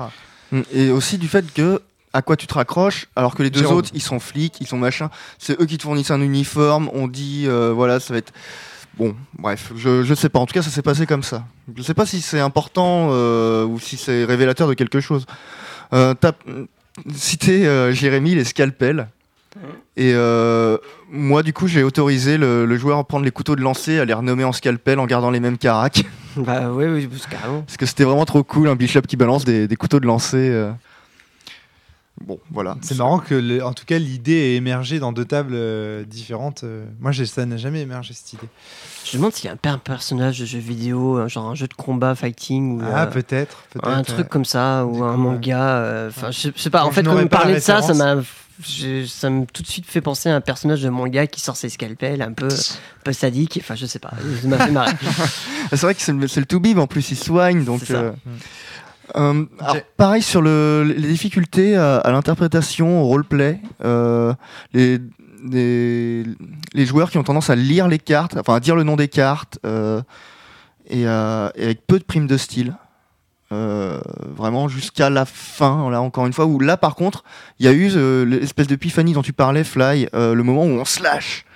Mais j'ai eu quasiment que King qui a, qui a- vraiment eu le. Pourtant, il y a Ptolémée et Croussem qui poussent à faire putain du style, quoi. Enfin, Bah, je sais pas en non, fait. moi, je, moi de- la On- première fois où je l'ai utilisé, euh, j'étais main en croix en train d'hurler mon truc. Enfin, Après, le fait de lire les cartes, c'est normal quand on parle de la magie, puisque le magicien doit lancer ses Oui, sorts en les disant. Ça, Ce oui. qui est aussi là aussi une trace de l'œil noir et Oui, euh, des vieux jeux euh, de plateau euh, de rôle. Mais sur le fait d'aller au contact euh, avec Ah l'ennemi, le de... c'est vraiment l'œil noir. C'est pas les chevaliers zodiaques, François. Je t'entends euh, te moquer de moi en dehors des micros. Jérôme, euh, là je sais plus là du coup. ah, Euh, pardon, je suis désolé. Oui, voilà, ouais, le, le joueur qui commençait à aller au, au contact, a commencé à vraiment taunter les ennemis, à balancer du roleplay de, de King, euh, qui est là, alors qu'est-ce que t'as, t'en veux encore Euh, Ça, c'est cool. quoi. Voilà, ouais, mais il a eu du, Il a ils- mis du ils ont eu du mal, ouais, du ils temps sont à restés- se lâcher. En et, fait. et les autres sont pas mal restés crispés aussi. hein. Euh, le Bishop a pas mal géré, mais il était beaucoup dans l'analyse et dans la retenue, donc ça se voyait moins. C'est dur Euh, comme retour, ça. Ça veut dire que les joueurs, ils restent autour de l'échiquier crispés, enfin comme si le Pas jeu les- forcément, c'est pas. Ça veut aussi dire peut-être qu'ils sont vraiment concentrés sur l'histoire. Parce qu'en fait, t'oublies qu'il y a vraiment plein plein de niveaux de jeu en fait, et que ça se trouve il y a juste un niveau de jeu qui leur plaît plus qu'à un autre. Je suis assez d'accord. Parce que ça se trouve à ta table, c'est juste qu'ils sont vraiment restés à fond dans la recherche des révélations. Ça, c'est vrai que je me souviens d'avoir Parce qu'on a des- 40 000 choses à penser en plus. hein. Ouais. Bah oui, c'est le principe Euh, du En fait, moi je me rappelle, d'ailleurs quand j'ai joué, moi ça me l'a fait. hein. J'avais du mal à roleplayer parce que j'avais trop de trucs à penser. Quoi. Et quand, pour roleplayer, ça me demandait euh, un effort de penser à autre chose en plus. Qu- Question centrale et peut-être première, euh, du coup, euh, est-ce qu'ils ont aimé en fait? Oui, oui, oui. Ça, ils ont, ils ont kiffé à fond. On a fait la campagne. On a même rajouté euh, le Ah. scénario bonus de Maxime euh, qu'ils ont voulu faire. Quoi, pour Sur le dire. forum, euh, J'ai fait des jeu. scènes bonus aussi. ouais. Ah, tu l'as fait aussi J'en ai fait, alors c'est pas Ah. celle de Maxime, mais j'ai fait des scènes bonus. Effectivement, je voulais euh, lâcher un peu plus sur certains trucs. Je suis sûr que ça ressemble quand même beaucoup à la scène de Maxime. Ah, sûrement. Euh, donc euh, voilà, donc sur le forum, donc on précise, sur le forum euh, de Vademecum, euh, Maxime propose euh, d'ajouter une scène que je vous invite. Donc si vous êtes seigneur de Vademecum et que vous écoutez ce podcast, vous pouvez vous rendre sur le forum, regarder, fouiller dans les threads et parmi eux il y a euh, un- notamment euh, un scénario en plus, enfin un échiquier ou deux en plus euh, Mm. proposé par Maxime. C'est Voilà. un fan service qui est très fun. Voilà. Que vous pouvez rajouter un, un plug. que vous- Je confirme également. principale. Pardon. Je, Jérôme. Je confirme également les, les durées de, de partie assez longues, hein, 5 heures, 5-6 heures. D'habitude, je, je joue pas aussi longtemps, c'est rare. Mais je crois que ce qui est dit, c'est 4 parties de 6 heures, donc 24 heures. Ouais. Et effectivement, j'ai pas réussi à compresser. D'habitude, euh, même quand on me dit 6 heures, j'arrive à faire du 4, 4 et demi. Et on est d'accord que tu joues avec 4 joueurs. Euh, 3. 3 Ouais. Alors là, tu me surprends beaucoup. Parce que logiquement, à 3 joueurs, tu diminues la camp tu divises la campagne par. par- enfin, tu, tu perds un quart de temps de la campagne. Tu perds 6 heures en gros. Beaucoup de À choses à, 3, faire. tu fais 3 heures, tu fais 3 fois 6 heures. Et à, à 4, tu fais. Ah ouais. Est-ce que tu as fait la scène aussi euh, de la base qui est vraiment centrée sur Knight ou pas? Parce que moi, je l'ai sauté vu que c'était centré sur Knight et le jeu de personnage Knight n'y était pas. Je l'ai vraiment euh, mis de manière. euh, euh, Dans enfin, le comme ça dans l'histoire, ouais, dans Ouais. le décor. Je- Je signalais qu'il y avait quelque chose qui se passait, mais que les joueurs du coup n'ont pas joué parce que je considérais que ça ne les touchait pas personnellement. D'accord. Et euh, du coup, ça a fait gagner euh, forcément. Jérôme, Alors en fait, ils étaient 3 et ils ont eu des moments où ils étaient en difficulté. Sans spoiler toujours. Oui, hein. oui. Et en- comme ils étaient en difficulté, j'ai fait intervenir le personnage de Knight en Deus Ex pour leur filer un petit coup de main à un moment. Mais c'est exactement comme ça Oui. que je m'en sers. ouais. voilà, ouais. euh, Bah, c'est écrit dans le bouquin, il me semble. D'accord. Et du coup, euh, quand ils ont appris que voilà, il y avait un scénar autour de Knight, ils y sont allés quand même, tu vois, pour lui rendre, renvoyer l'ascenseur. Ah, c'est chouette. Donc Ah, ça c'est explique top. aussi que déjà, ça rajoute un peu de temps. Euh, donc voilà, des séances assez longues. Euh, je plus vois le côté fréquent. À mon avis, la table euh, où je dis que je vais avoir du mal à la finir, c'est justement parce qu'on a fait qu'une partie et ça commence à faire genre deux mois. Hmm. Et ça, même peut-être plus. Il ouais. va falloir faire un bond euh, dans l'épisode pré- previously. Oui, ça va, ça va pas être facile. Bon, voilà. Donc oui, les parties fréquentes, je Ah, plus dis, c'est euh, avec euh, avec ma, ma table qui a fini, on a fait nous aussi une fois toutes les deux semaines. C'était tous les lundis, toutes les deux semaines. Hop, et ça, ça a roulé euh, comme sur des boulettes. Euh, je, je confirme aussi que le matos, c'est vraiment un gros point fort. C'est super cool. Moi, je suis allé à ces 2 euros. Je me suis acheté une petite pendule et je, je la réglais tout le temps. Donc, ils avaient en visuel aussi l'heure qui défilait. Ça, c'est pas mal. hein. C'est une bonne idée. ouais, ouais. Et euh, c'était super chouette. Donc voilà, tout ça, la petite, je, je me suis retrouvé une de mes vieilles micro-machines pour mettre sur le plan et tout. Enfin voilà, c'est. Ça, c'est Il y clair. avait- C'est cool ça. Et à chaque C'est fois- une très bonne- Je regrette que tu l'aies pas fait la micro machine. La micro-machine, je l'ai fait pour certaines tables. euh, ah, ouais, je crois que j'avais fait. Micro machine, c'est une toute petite voiture euh, jouet euh, Des années à 80. François qui dit mais c'est quoi une micro machine Voilà. Je crois qu'il en existe encore. hein. On peut Oui, encore oui, ça, peut se trouver. Ouais. Moi, c'est un truc euh, de, de Kinder, je crois, en plus, hein, que j'avais. Ouais, voilà. Pas vraiment une vraie, quoi. Euh, le, au matos, ouais, bah, je m'amusais aussi hein, à disposer les fiches bien autour de l'échiquier avant qu'ils arrivent, euh, à, poser- à mettre les trois euh, pions, enfin les trois pièces, euh, roi, fou, reine, euh, face à toute l'armée noire que j'alignais en face, euh, un peu, euh, voilà, quoi. D'accord, ouais. seul contre tous. Et je mettais aussi à chaque fois un petit tic-tac blanc euh, à côté de, de chaque Ah, fiche. j'ai fait le coup du tic-tac. Ah, Ah, c'est vrai Oui. Putain, oui, la première chose, euh, avant de commencer toute la, la partie, c'est euh, well, tenez, je vous donne, je vous donne ceci. Je suis pas. T'as donné un tic-tac à tes joueurs C'est ça. Genre, c'est un, c'est, c'est, c'est un vadémécom, quoi. Ouais, mais moi aussi, hein, il y avait un tic-tac C'était un, blanc. ouais. c'était un peu cette Oh idée-là. là là, c'est une- c'est une super Sans dire idée. ce que c'était et euh, à eux de comprendre. De... Est-ce Alors, qu'il y a un retour? Je crois pas qu'ils ont il faut retour. savoir que cette idée m'a été proposée par euh, Vincent Mainviel, qu'on invite euh, souvent aussi euh, à la cellule, qui a l'occasion de, de fréquenter ses micros. Et euh, donc, on devait acheter à l'origine un sachet de gélules euh, sans rien dedans. C'est les gélules de base. Et fournir effectivement euh, deux gélules avec la, base, la base du jeu, ça aurait fait un goodies, etc. Finalement, je ne l'ai pas fait parce que j'avais peur que, imagine, quelqu'un qui, fait un, a un problème, un malaise ou quoi, qui a, en prenant la pilule, ou on peut imaginer tout, tu vois. Et du coup, je me En dis- gros, il a eu sa casse-pied de femme qui a dit mais tu te rends pas compte, il y a des allergies possibles. Bon, je voulais pas dire que c'était toi qui avais été casse-pied là-dessus, mais Moi On a- j'assume. hein, effectivement, c'est un peu toi c'est qui moi m'as ai dit, non, mais c'est découragé de faire ça. euh, parce que si jamais il y avait eu un problème, tu vois, même si c'est pas lié à ça, eh ben les gens auraient pu dire bah oui, mais on sait pas si elle était vide ou pas la capsule. Alors, ce qui est rigolo sur le- d'un point de vue ludique. euh, pouvait entraîner des complications d'un point de vue juridique. Donc euh, voilà, j'ai préféré éviter ça. J'ai pas les droits, je- j'ai pas d'accréditation pour vendre ce type de matériel. Je vends du Ouais, matériel non, de mais- jeu. Tu vois ce que je veux dire? C'est compliqué euh, de justifier. Non, mais après, ça. nous, on se débrouille à notre table. Voilà, chacun fait ce qu'il veut. Mais il me semble qu'on en a parlé sur le forum, hein, de toute façon. Donc, euh, Oui, c'est Ah, sur, ça, sur le d'accord. forum. c'est le forum qui m'a donné l'idée. D'accord, d'accord, eh d'accord. oui, euh, parce que quand on t'en a parlé et que t'as dit non, on pourra pas le faire, on s'est dit bon, on va le mettre sur le forum, les gens le feront tout seuls. Ok. Et d'ailleurs, d'ailleurs, j'ai une anecdote rigolote. Jérôme. J'ai pris un de mes joueurs à part euh, le, le- le premier jour. J'avais tout préparé avant qu'ils arrivent. Donc ils sont arrivés. euh, euh, je les attendais à l'étage. On est descendu à la cave pour jouer. Et la, dans la, fameuse cave. voilà la fameuse cave. Et tout était prêt déjà, quoi. Avec les, les- voilà les, les- Le les quatre fiches, ouais. euh, les, les quatre C'était beau, t'avais pris une photo. les trois fiches, les trois ouais. envoyé. Et donc j'avais pris un de mes joueurs à part parce que donc j'ai un de mes joueurs qui, qui est diabétique. Et je ne sais pas à quel point, enfin voilà, je lui ai dit, voilà, il- j'ai mis des trucs, c'est des tic-tac, donc j'ai mieux de prévenir si c'est, enfin, si, Si tu peux pas le manger. voilà, si tu peux pas, bah voilà, tu, tu, tu le priori. manges pas, quoi. A priori, un tic-tac, ça devrait le Je- faire. ouais, bah ouais, mais bon, je voulais le prévenir, quoi. Parce que bon, voilà, j'y connais rien, il sait mieux que moi. Et il a mal compris ce que je lui ai dit. Et quand ils sont arrivés autour de la table, alors tous ils ont commencé à faire, tiens, Qu'est-ce que c'est que ça Et lui, direct, il a fait Ah, c'est ça qu'il faut pas que je mange. Et du coup, personne ne l'a mangé. Tape l'ambiance direct. Excellent. Alors que l'autre table, par contre, ils sont arrivés Oh, des tic tac, gloops. Oh, merci, tu penses à tout. Excellent. Donc voilà, c'était très drôle. Euh, bon, euh, les cartes en trop, euh, je ne sais pas. J'avoue que l'idée de cartes qui en remplacent d'autres, ça peut être pas mal. Euh, moi, mes, mes joueurs m'ont fait leur tour qu'il y avait des cartes qu'ils avaient trouvées un peu inutiles euh, au bout du compte. Vraiment euh, très situationnelles et à n'utiliser qu'une fois, quoi. Vraiment. Ah, euh, moi, J'ai adoré ça. C'est, ça fait partie de mes cartes préférées. De quoi? D'a- D'avoir des cartes où, euh, où justement elles sont situationnelles qui sortent qu'une fois, mais du coup, tu te dis, il faut que ça sorte au bon moment. Ah, on a fait un, su- on a fait un podcast la saison dernière là-dessus. C'est ce que Adrien Cahuzac appelle le gadget dans un jeu, le, le petit truc qui. Bah, moi, j'ai moi, j'ai adoré. Mais toi, tu parles de celle où c'est écrit qu'on ne peut s'en servir qu'une fois.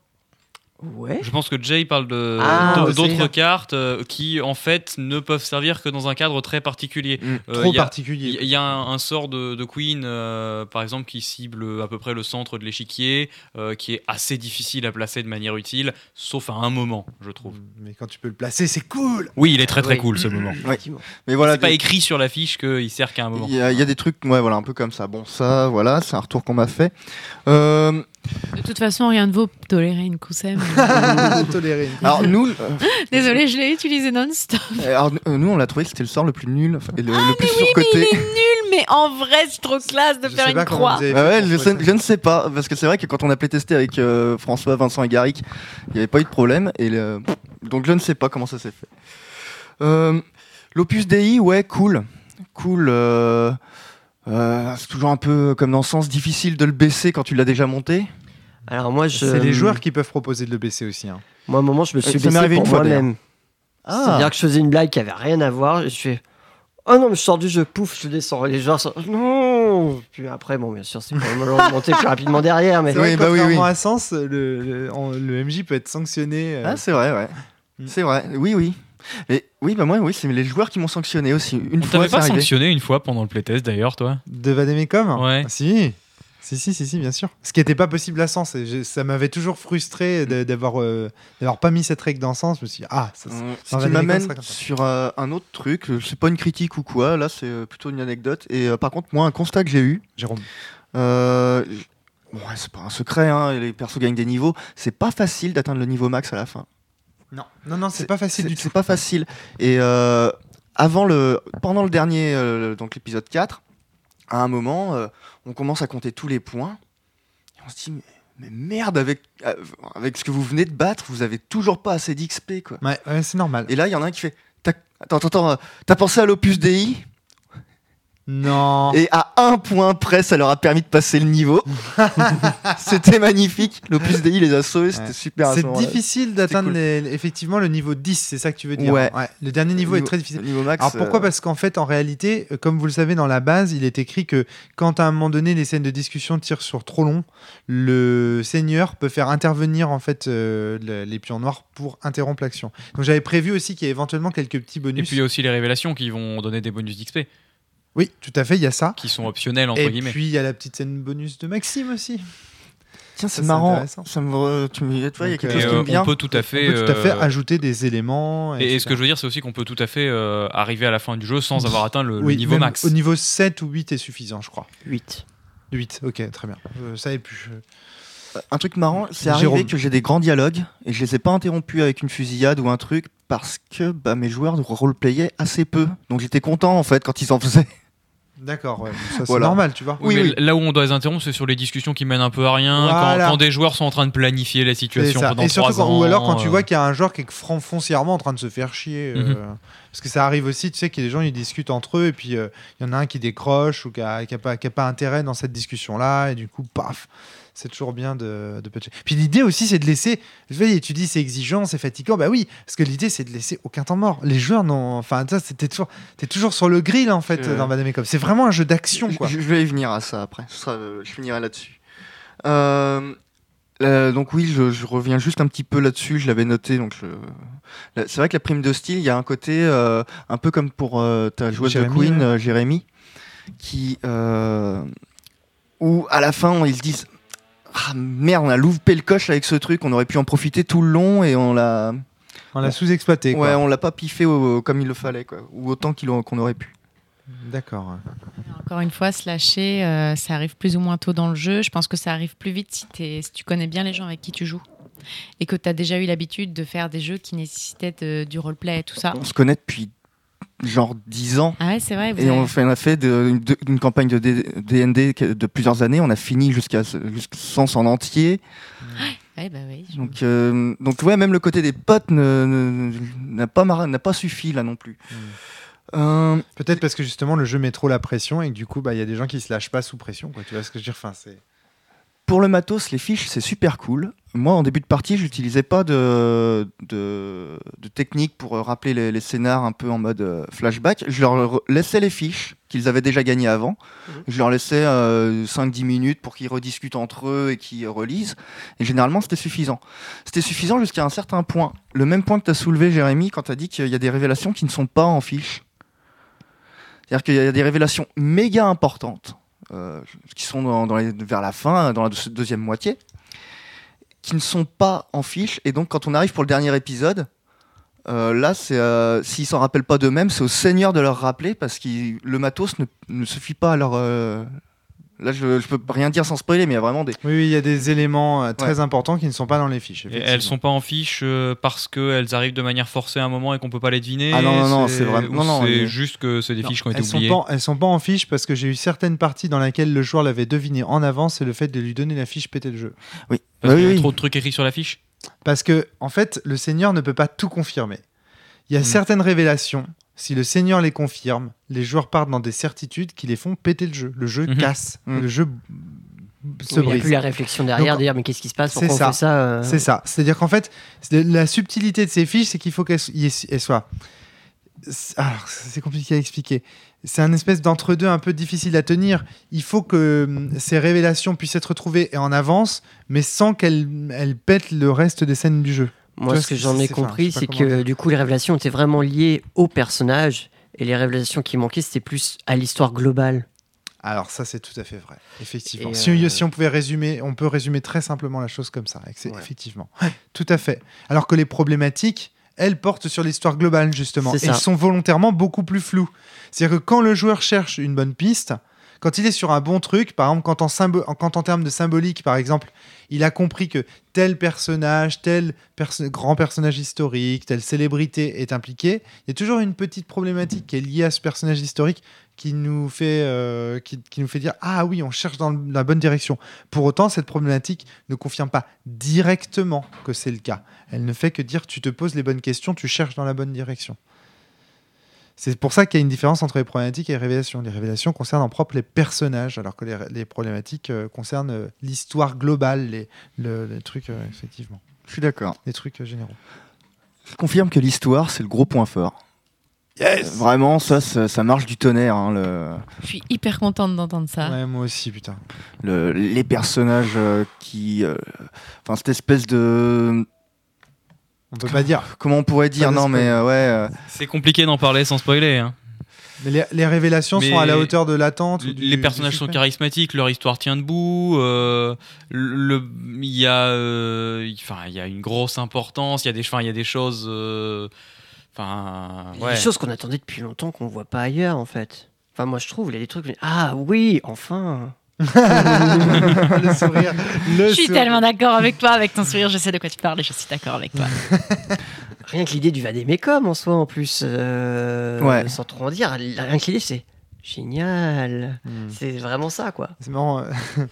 Enfin, bon, bref, je, je- faut pas, faut pas spoiler. Faut rien dire. Faut rien dire. Faut rien dire du tout. Donc ça Ouais. c'est cool, ça ça me fait plaisir parce que c'est vraiment un des éléments. Bon, comme vous le savez, moi je fais des jeux qui sont participationnistes, dans lesquels euh, les joueurs n'ont pas le contrôle direct de l'histoire et sont plutôt invités à glisser sur un grand toboggan et à prendre, en prendre plein la gueule, à découvrir une histoire qui est écrite à l'avance et qui est bien fichue et, et à y participer, à y mettre leur qualité dans le jeu. hein. Voilà. Oui, d'ailleurs, j'ai remarqué que dans le, dans le jeu, c'est complètement assumé. Dans le livre, tu dis bien euh, Voilà, sur fait. la scène qui avait justement posé problème dans notre Et dans ce sens aussi, tu vois, euh, dans, dans ce sens aussi, il y a des passages euh, obligés, euh, tu vois. la, la- la scène d'intro avec. euh, il y a une scène d'intro avec Queen où elle doit euh, suivre King.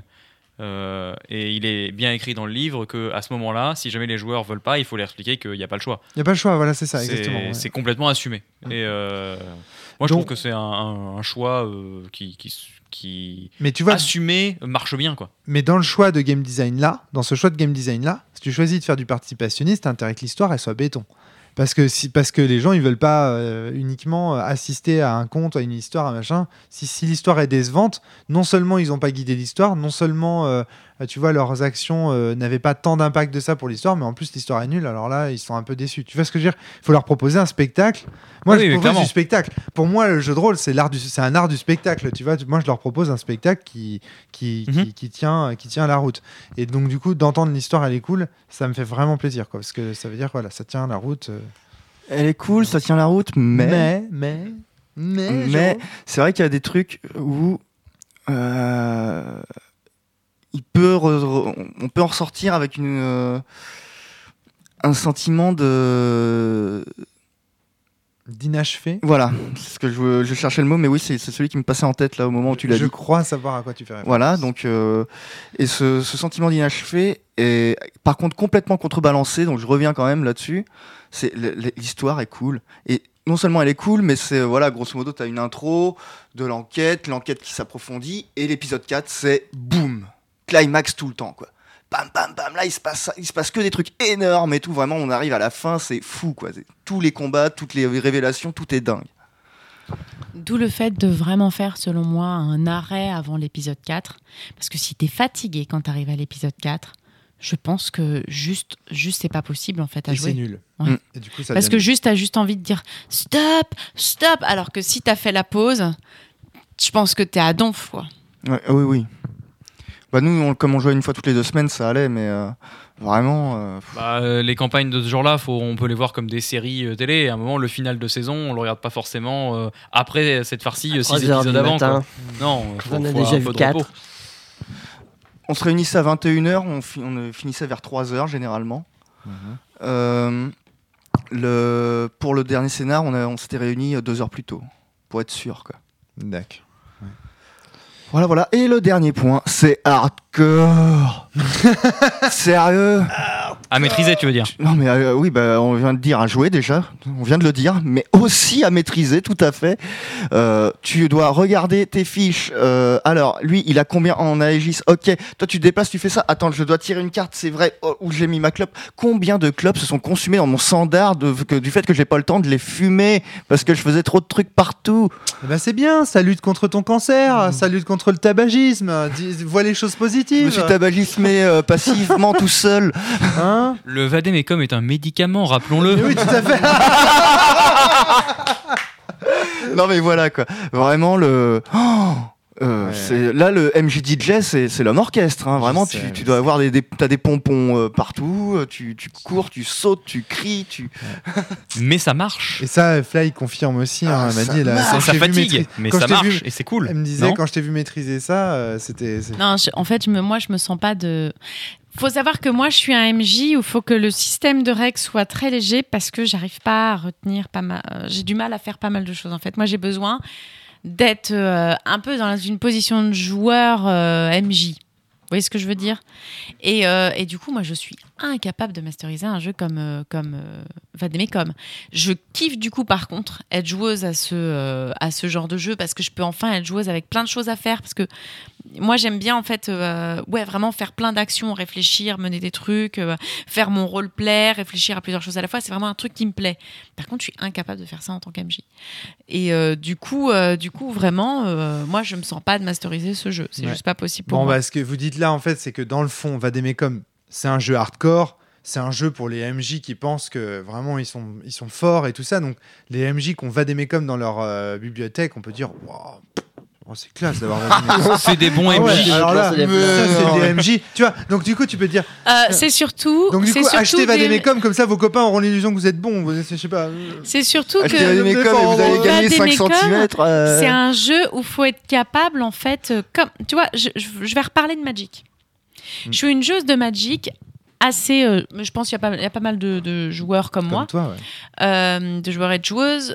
Moi, j'ai besoin de. Je triple l'histoire en fait de Magic. Donc, quand je monte en fait mon deck, la première chose que je fais, c'est de vérifier s'il va y avoir une histoire qui se tient dessus. Bon, ensuite, je me fais défonce, donc je suis obligée de rajouter des cartes. et, euh, et donc, quand je joue, en fait, pendant que je joue, euh, j'imagine en même temps l'histoire qui se fait. Bon, faut que je fasse attention au truc, de, au truc devant. Euh, ok, qu'est-ce qu'il a posé? Ah, mais c'est trop bien, ça va avec l'histoire que j'ai posée. Donc voilà, je, donc, je suis là et en même temps, je suis pas là. Je procède pareil. Et du coup, en fait, euh, il y a d'autres joueurs de Magic, type Romaric, qui sont là et qui voient en fait les, euh, Les chiffres. les, les, les- tout ce, a, euh, euh, qui, ce qui se passe devant eux, qui sont capables de dire ah, mais la carte festive.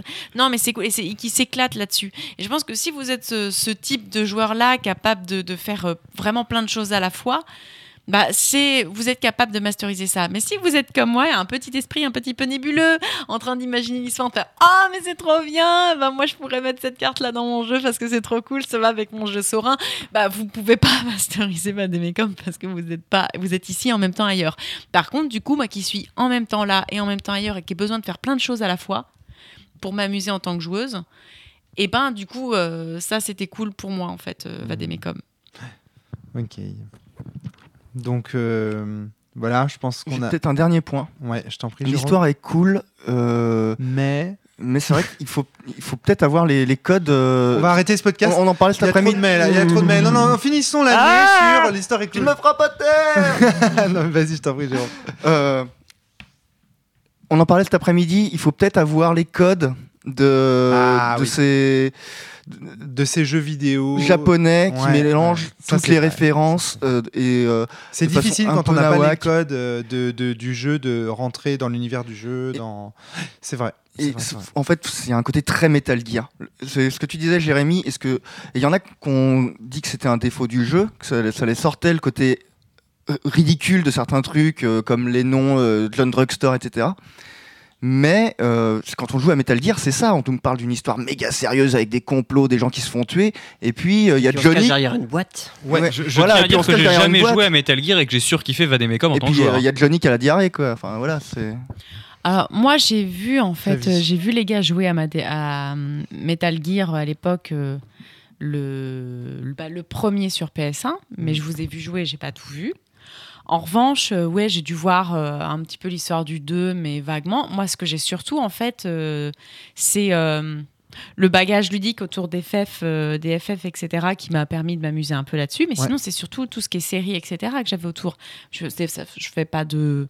Enfin, je suis une fan d'X-Files. J'ai été, euh, une fan de la première 24 saison de 24 chrono. heures chrono quand elle est sortie. Je l'ai revue. Ça, ça a pris un coup de vieux, mais à l'époque, c'était complètement fou, mon Dieu. Et, euh, et voilà, c'était c'est- ces choses-là, en fait, pour lesquelles moi j'avais surtout les références, mais euh, pas tout à fait mm, pour les autres, en fait. Euh, François. Moi, je dois dire que c'est pas foncièrement nécessaire. Les seules références que j'avais, c'était euh, le JRPG, euh, les vieux Final Fantasy. Je- J'ai une culture de films d'action hein. très limitée. Euh, J'en ai vu quelques-uns, je connais quelques codes, mais très légers. Euh, et j'ai pas joué à Metal Gear et toutes les références à ces choses-là, je les ai pas. C'est pas les références qui sont. euh, c'est Pas pas des- empêché de Ah, mais c'est pas d'apprécier ça- parce que c'est en pas fait, ça si mon ces choses-là sont devenues des références, c'est parce qu'elles sont bien. Mais en fait, euh, je... C'est pas du tout mon propos. Je dis pas que si t'as pas les références, tu, pro- tu, part- tu profites pas du jeu.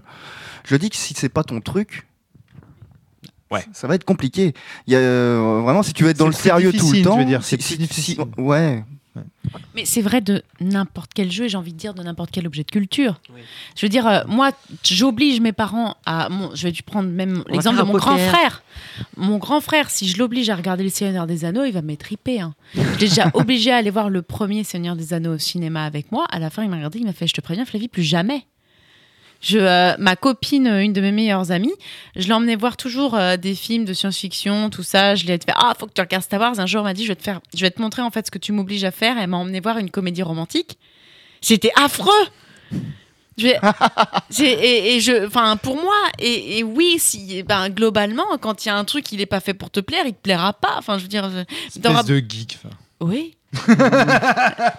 et euh, enfin, je veux dire, enfin, je vais pas, euh, je vais pas. Maintenant, j'ai maintenant j'ai compris. Je l'oblige plus à mater du Star Wars, euh, sauf quand elle me le demande, quand elle est dans sa face Harrison Ford. Mais voilà, à un moment. Si si j'ai pas envie qu'on m'emmène voir une putain de comédie romantique avec euh, Kate Winslet et, euh, et Cameron Diaz, Et Sa main se crispe sur la table. Flavie, On Les dents, claque, les se serrent. ne casse pas cette table. C'est la table sur laquelle on fait la 1h30 depuis d'ennui 10 ans. mortel. Euh, je, je comprends en fait. Je vais pas obliger quelqu'un qui a pas envie de, qui aime pas la science-fiction à jouer euh, à jouer à Vademecum. Enfin, ça me paraît de du bon sens total. Mais est-ce que c'est encore une fois ce que voulait dire Jérôme? Je crois que ce qu'il veut dire, c'est si vous avez les. En fait, on peut le, traduire de façon positive en disant si vous avez les codes des séries Parasitive, X-Files, 24 heures chrono et Metal Gear, Surtout Metal ce Gear. sera beaucoup plus facile d'entrer dans le canon esthétique du jeu et donc de, de, de si j'ose dire, de, de chanter beaucoup des difficultés qu'on a nommées ici. Regardez, la prime de style par exemple. Bah oui, si vous avez joué à tous ces jeux, vous saurez exactement à quoi vous attendre. Euh, regardez, euh, les, les révélations. Bah oui, si vous avez joué à ces jeux, vous sauriez, vous saurez dans quelle euh, direction chercher. Hein et, et c'est valable pour beaucoup des problèmes, je- j'en oublie, hein, mais c'est valable, c'est sans doute valable pour beaucoup des problèmes que vous avez cités ce soir. Et donc ce que dit Jérôme, c'est que c'est un facilitateur.